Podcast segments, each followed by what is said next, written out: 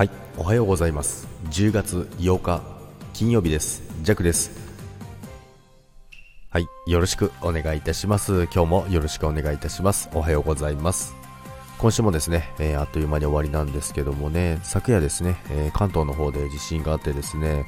あの、まあ、新幹線止まったりとかあのー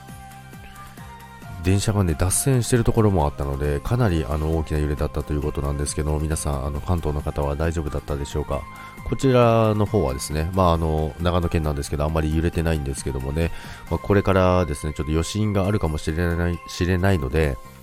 えーと、関東の方の方はあの注意してください、まあ、このままねそんなにね揺れることなくね終わってほしいなと思います。最近あのー青森の方でもありましたよね。なんかそこら中で地震が頻発しているので、大きなのが来なければいいなと思うんですけども、まあ、このままね、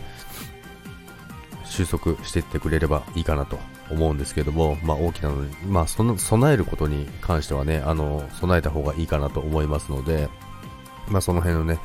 あの、しっかりと、あの、まあ、準備をね、しといた方がいいのかなと思います。あの、防災グッズとか、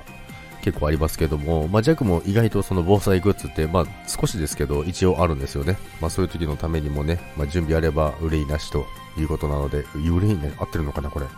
ということなのでね、まあ、今日もね、あの、皆さん安全に過ごしていただきたいなと思います。それでは今日も安全な一日をお過ごしください。そして良い一日になりますように弱は願っております。それでは今日もいってらっしゃい。バイバイ。